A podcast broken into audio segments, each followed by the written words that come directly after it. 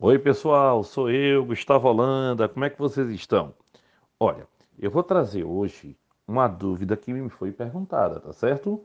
A pergunta foi: Gustavo, o que é o sal rosa do Himalaia?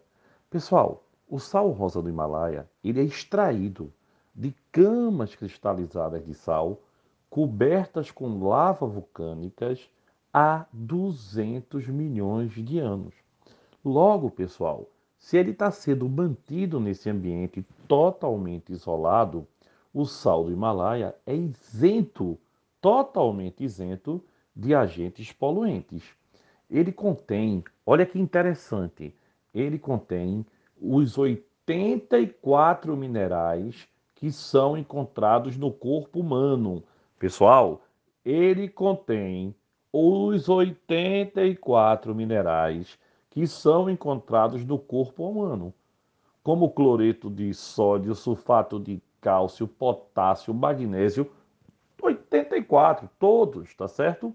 Por ser menos refinado e manter seus cristais e flocos maiores, o sal do Himalaia entrega uma quantidade menor de sódio por porção de sal do que o sal de mesa, o sal de cozinha.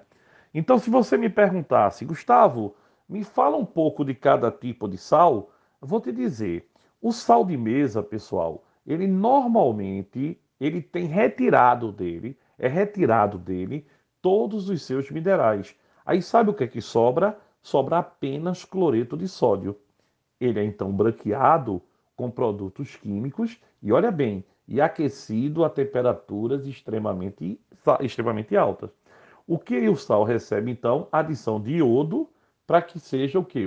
O iodo, ele não tem nenhuma outra função no sal a não ser na questão da tireoide, tá certo? Agora lembre, o sal marinho, assim como o sal rosa do Himalaia, o sal marinho tem preservados mais de 80 minerais importantes para o nosso corpo. Então ele é muito mais saudável do que o sal refinado de cozinha. Porém, ao contrário do sal rosa, ele está sujeito à contaminação pela poluição dos oceanos. Então, não é tão legal, né? E aí, pessoal, a gente tem o sal kosher. É um sal de cozinha cujos cristais de cloreto de sódio são maiores do que o sal refinado. Quimicamente, não há praticamente diferença entre o sal de mesa e o sal kosher. O grande diferencial entre eles é o tamanho dos grãos. O sal negro, você já deve ter ouvido falar, é na verdade um sal de ervas, produzido de acordo com a receita típica da Índia e do Paquistão.